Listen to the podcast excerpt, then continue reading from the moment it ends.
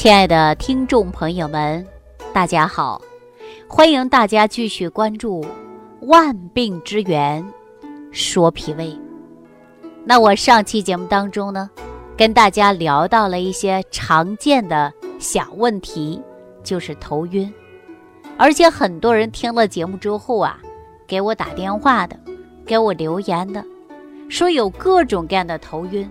其中啊，还有的人说出现了偏头痛，啊，实际对于偏头痛来讲啊，我们都是根据肝胆经是有关的，啊，中医讲到说偏头痛啊，它是跟肝胆经有关的。偏头痛呢有外感和内伤之分，外感头痛多属于实症，因为风邪侵于少阳所致。内伤头痛啊，都属于虚症啊，因为肝虚痰火郁结所致。所以说，偏头痛的患者平时应该多注意休息，保持良好的心情，还要食用一些容易消化的食物。比如说，我长期讲到的健脾胃最好的方法就是早餐糊啊，大家可以吃上。另外呢，营养丰富的食物，大家可以多吃一些新鲜的蔬菜、水果，还要根据自己的症状选择一下食疗啊，这个也是非常不错的选择啊。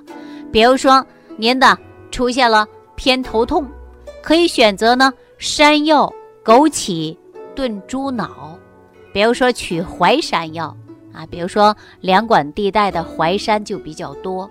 啊，你可以选淮山三十克，枸杞三十克，猪脑一个，黄酒，少量的盐啊，将猪脑呢浸泡在碗中，去除筋膜，再将山药、枸杞分别洗干净，与猪脑一起放入锅里炖，加上适量的水，炖上两个小时之后，可以加上一点黄酒、盐，再炖上十分钟。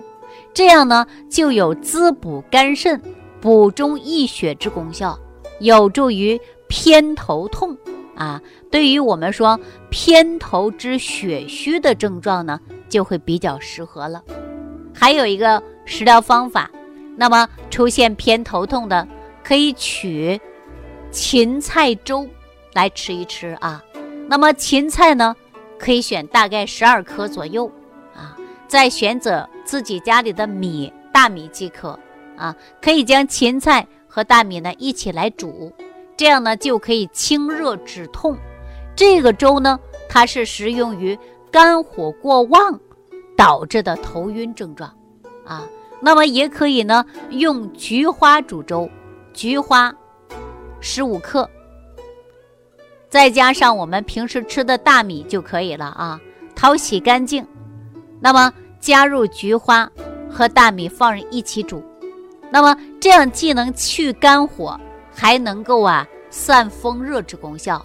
适当的肝火过旺导致你头痛的，那你可以使用这个方法啊，非常简单。所以说呢，也可以平时吃一点疏肝止痛的粥。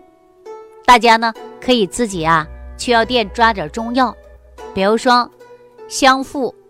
九克玫瑰花，三克白芷，六克啊大米一百克，适量的白糖，香附白芷先煎水，煎完水呢取汁啊，就用这个水来煮粥啊，然后呢等到粥要熟的时候，你再放入玫瑰花，再慢火炖到十分钟，加上白糖，这样的粥呢具有疏肝解郁。理气之功效，防止偏头痛，所以说呢，可以呀，经常服用，能够减少你偏头痛的发生，啊，大家记好了吗？所以说食疗方法很多，不知道哪个适合你啊？根据您的偏头痛的症状，我们可以选择这种食疗方法。如果说头痛伴随着呀脖子僵硬、发热、恶心，全身都疼痛。那这个时候啊，可能您每天晚上睡觉的时候枕头是不是真的不对呀？啊发生了僵硬之感呢？哎，如果有僵硬的时候啊，您呐就要注重起来了。你要看一下是不是颈椎出现了问题，对吧？颈椎出现了问题，或者是脑部出现了问题，也可能会造成你啊颈部僵硬、头痛的问题产生了。所以说呢，大家可以适当的对于生活日常啊都要调理一下啊。那今天说到这儿啊，我却又想起来一个解决偏头痛的食疗方法，也是非常管用的，就是天麻焖鸡啊。大家可以选择呀，呃，食用的小鸡都可以啊，自己去超市买，然后选择天麻十五克，呃，然后呢，也可以放一点冬笋、香菇啊，都行，把它煮成汤，放上盐呐、白糖啊，啊，适当。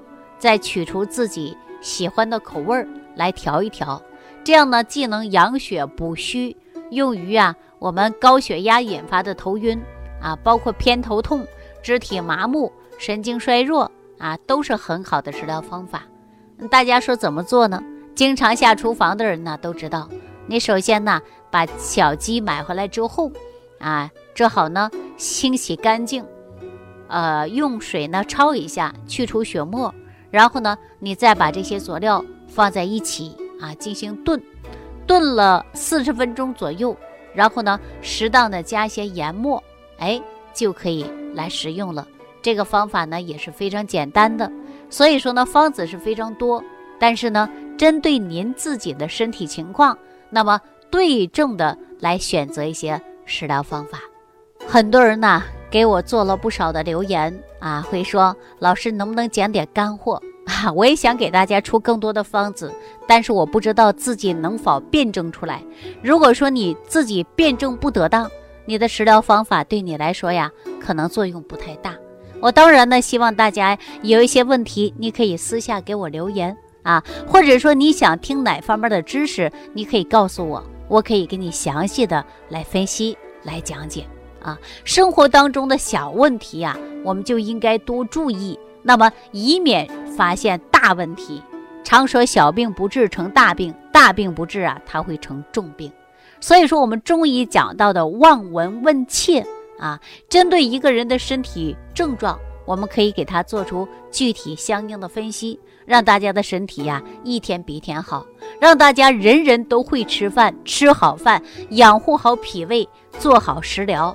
针对自己的身体好好的养护，那我记着这几天很多人给我讲说怎样能养生啊？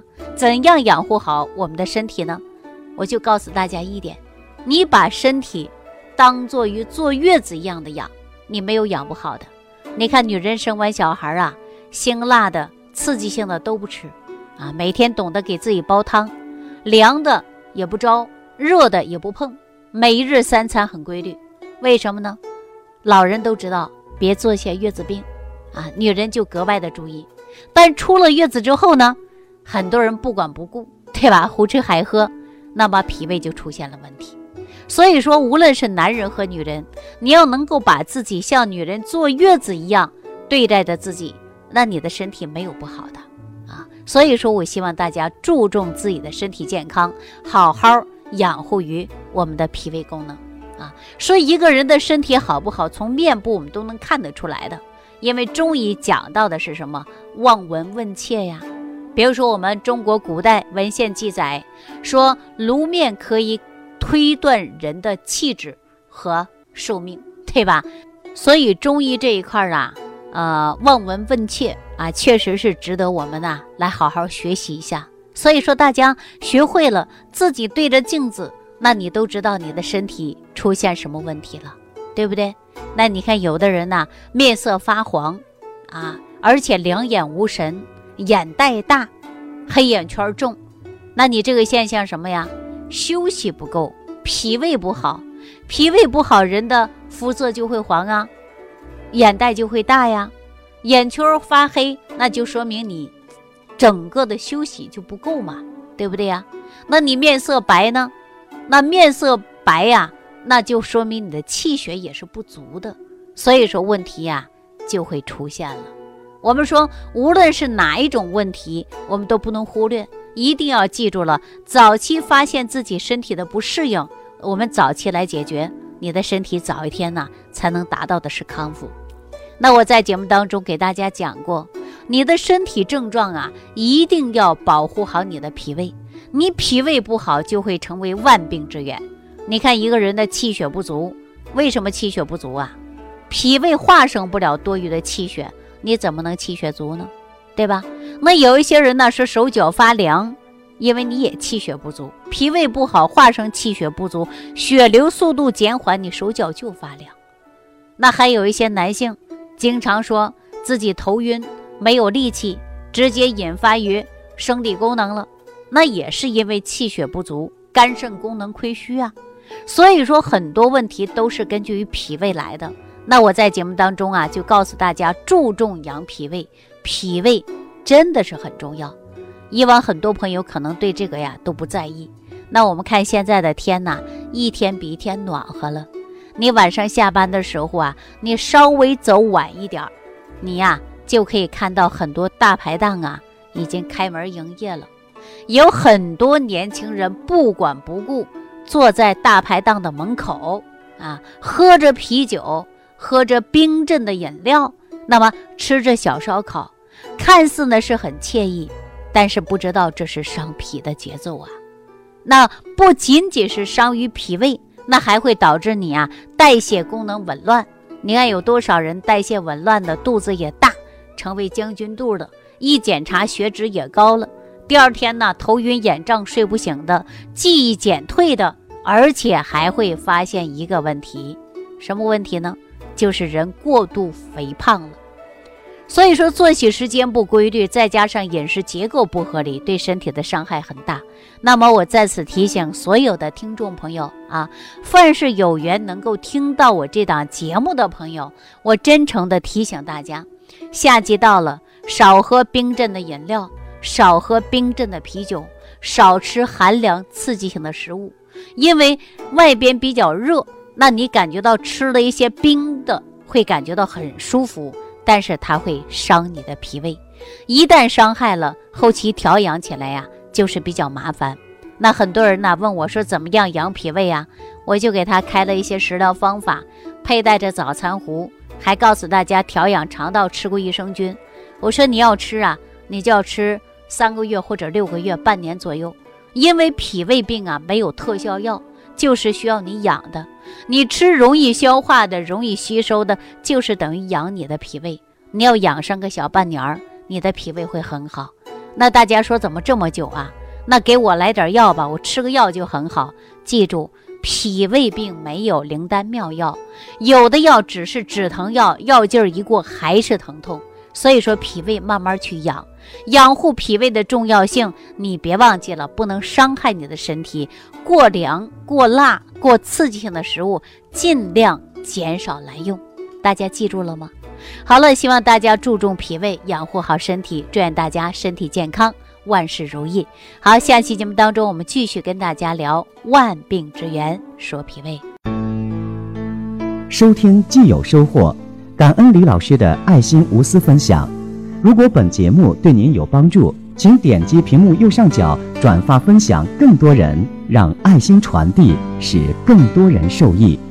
如想直接和李老师取得联系，请点击屏幕右下方的小黄条或下拉页面，找到主播简介，添加公众号“李老师服务中心”，即可获得李老师食疗营养团队的专业帮助。